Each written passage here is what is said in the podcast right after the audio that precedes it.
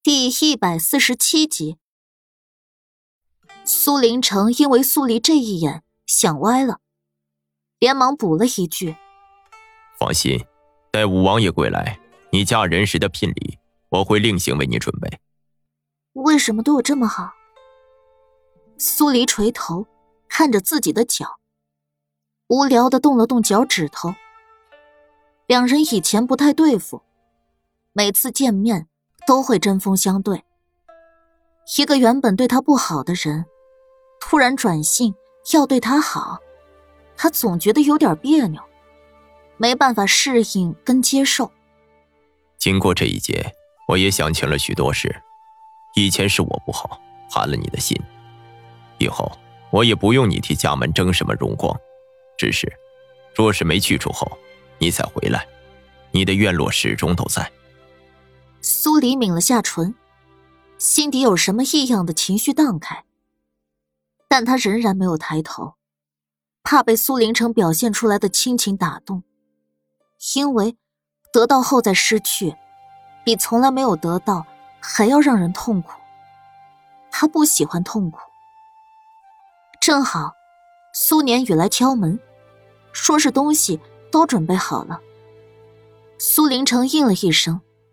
走近苏黎几步，在他肩膀上拍了拍。我的这条命，就系在你手上了，我信你。苏黎不禁在心底冷笑。做这么多，演那么真，不过就是想他尽全力保他一命，怕他趁机做手脚。抬起头，脸上没有多余的情绪。我会尽力，但也需要你自己撑过去。说完，抱上原主母亲留下的那箱子宝贝，率先朝外走去。苏林城脸色一僵，看着苏黎离开的背影，知道自己那点怕死的小心思已经被他看破。苏黎把箱子交给繁星拿着，看了眼买来的蒸笼，的确够大，塞一个人进去足够。而火坑也挖的不错，完全能够撑得起几百斤的重量。有下人开始往房间里送木材，苏家的其他几个人尽数到场，一个个的都守在外面。苏黎深吸了口气，示意苏林城进入蒸笼。开始吧。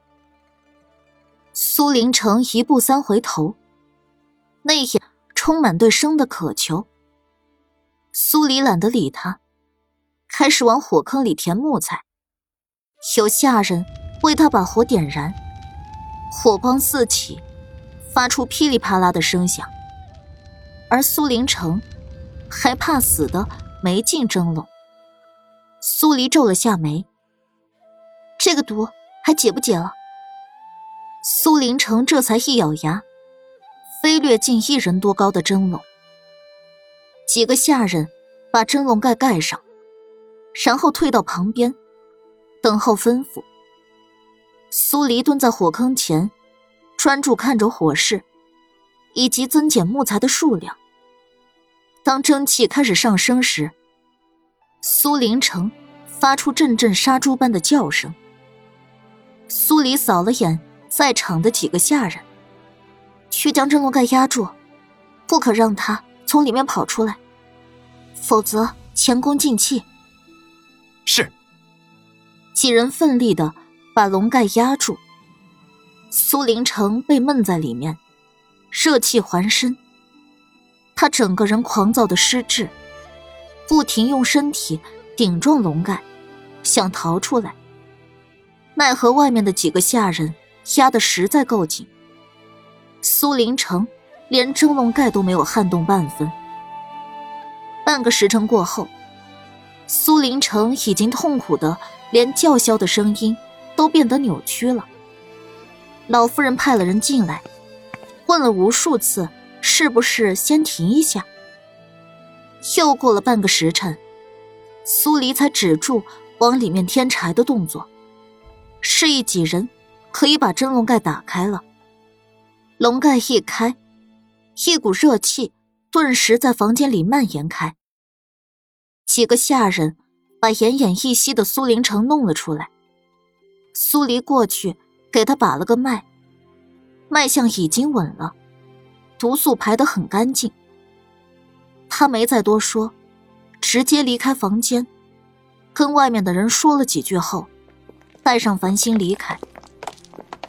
案子的事情告一段落，苏黎不愿意回王府。他泡在医馆，教教大娃东西，没事儿就翻翻浮生给的观心术手稿。只是，到了晚上，终究还是要回去的。面对空荡荡的房间，再感受不到莫连锦的气息，苏黎又开始失眠。圆睁着眼睛，怎么也睡不着。干脆不睡，起身去外面坐坐。到了后花园，银白的月光洒了下来。他一个人缩在石椅上。蜷起腿，把头埋在里面，仿佛这样，他心里才会好受一点。莫连锦，莫连锦，脑海里全是这三个字，全是他鲜血淋淋的样子。忽然，一阵风声涌动，有人在他旁边坐下，悄无声息的，没发出一点声响。苏黎抬头，入眼即是一身白衣，额间那点红，在月光的映衬下，显得不再那么娇艳滴血。浮生，你怎么来了？声音带了丝暗哑，眼睛因为憋着不肯掉眼泪，微微泛红。浮生看着苏黎，抬手指了指远处的一颗星。上次在行宫，我之所以认定莫林锦死了，是因为他的心暗淡无光。苏黎顺着他的指向看过去，观星术里有说，每个人都有属于他的命星。可天上星这么多，他才入门没多久，还没厉害到能找出人的命星来。那颗星果然还是暗淡无光的。浮生继续道。可是行宫的事结束后，他还好好活着。这几日我又夜观天象，终于知道这是为何。为何？你看，他旁边还有一颗小的命星，小命星一直照耀着莫连锦的命星。那是？那应当才是你真正的命星，你的本源，而非将军府的四小姐。苏黎怔了怔。所以，莫连锦的命格，在因为我的命星而改变。浮生认真的点点头，清冷的脸上不带一丝波澜，却又能让人感觉到如春风般的温暖。你的命星一日不灭，莫连锦的命格便会因你而重生。苏黎，你应当振作。苏黎咬了咬唇，心底因为欣喜而莫名发酸。我已经很振作了，我想为他守住他在乎的一切。浮生看着这样的苏黎，在心底默了一句：“那他便守住他。毕竟他认识的人不多，能交心的更是没有。确定要守住他后，有丝光照亮了他迷茫的未来。两个人静静坐在石椅上，苏黎默不作声，浮生就陪着。”直到苏黎撑不住，趴在石桌上睡着了，浮生才回神，解下自己的披风，轻轻替他盖上。天光大亮，府里有人起来。浮生看了眼苏黎，静静起身，离开武王府。那背影，说不出的萧条孤寂。苏黎是被绿芜摇醒的。他还趴在石桌上，身边的浮生已经不在了。小姐，这披风奴婢怎么从未见过？绿芜指指苏黎身上盖着的披风，满脸迷惑。苏黎把披风收好，没事，你去忙吧。是。因为昨天晚上有浮生陪着，不是他自己一个人面对清凉的夜。苏黎这会儿的心情已经好了很多，看着手里纯白色的披风，苏黎笑了笑。他以前压根没想过，有一天会跟鼎鼎大名的国师成为朋友。他才回房洗漱完，陈公公就亲自来了。五王妃，皇上要宣您进宫封赏呢。苏黎皱眉，说的好听是进宫封赏，说的难听就是请君入瓮。进了那个黄金牢笼，他就算有九条命，也不够安帝下黑手的。但皇令难违，他只能点头，把自己平时弄的那些毒，能带上的都带上，然后，才跟着陈公公上了马车。原本黑旗要跟，但苏黎没让。先锋军这会儿，只有他一员坐镇的大将。他不能动。进了宫，这回去的不是御书房，而是乾坤宫。他到的时候，安帝还没下早朝，陈公公让他先坐下等，还换人上了壶上好的茶过来。苏黎等了有一个多小时，安帝才身穿龙袍的匆匆而来。安帝生的本来就魁梧。金色的龙袍穿在他身上，衬得他浑身散发出一种上位者的霸气。苏黎起身行礼，被他挥手制止：“你破了这桩官员连环被杀案，实在是替朕解了一个燃眉之急。那凶手闹得人尽皆知，如今计划不得已成功，百姓惶恐不安的心自然是稳了。”苏黎坐下，没有出声。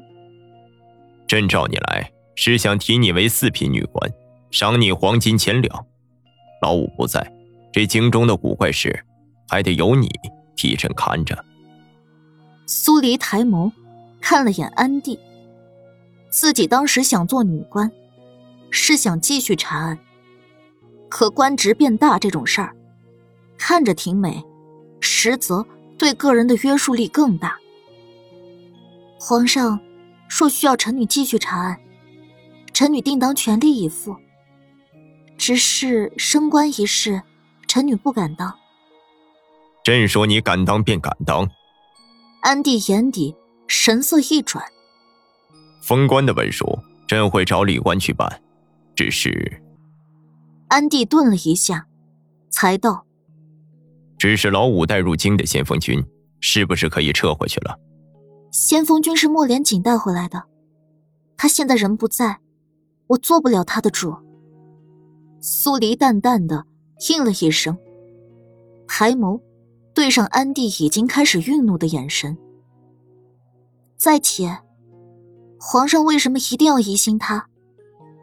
除了他之外，难道宫里的每个人就都是清清白白的？安帝神色一脸。苏黎说的话再明显不过，他又怎么不知道这宫里每个人的心思？但他有能力把每股势力都平衡好，让自己稳坐着最至高无上的位置。这官员连环被杀案虽然已经告破，可平昌王之子背后那个组织，我却对其一无所知。从柳侍郎之女柳英开始。一直到这起案子，都是因为那个组织在推波助澜。皇上如果知道点什么，还请如实告诉臣女。苏黎单刀直入的开口。他答应穆青哥要离京，在离京前，他想做的事儿有两件，一件是官员被杀案，已经告破，还有一件。便是八年前的妖胎案。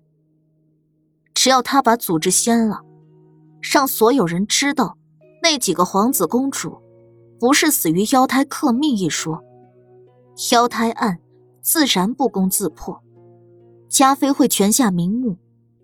莫连锦也会了却一桩心事。朕也是第一回听说这个组织，已经让影卫着手去查了。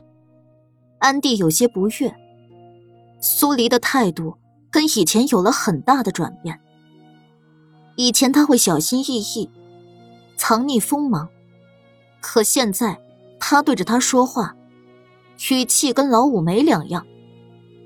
苏黎笑了笑。